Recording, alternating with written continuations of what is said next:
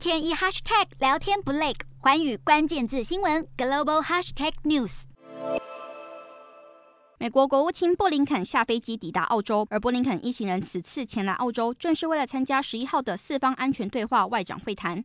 此次四方安全对话外长会谈，中国胁迫印太地区为首要议题。另外，台湾问题及中俄关系因乌克兰危机而密切等，也会在会中讨论。澳洲行结束后，布林肯将造访斐济，是近四十年来第一位出访斐济的美国国务卿。届时将透过视讯与十八名受邀的太平洋岛国领袖举行会议。新冠疫情也会是讨论主题之一。中国方面，外交部发言人赵立坚九日表示，希望美国等美方盟友少给地区国家关系添油加醋，多为地区和平稳定与繁荣添砖加瓦。批美国以民主价值观划线，拼凑小集团，这是对民主彻底的背叛。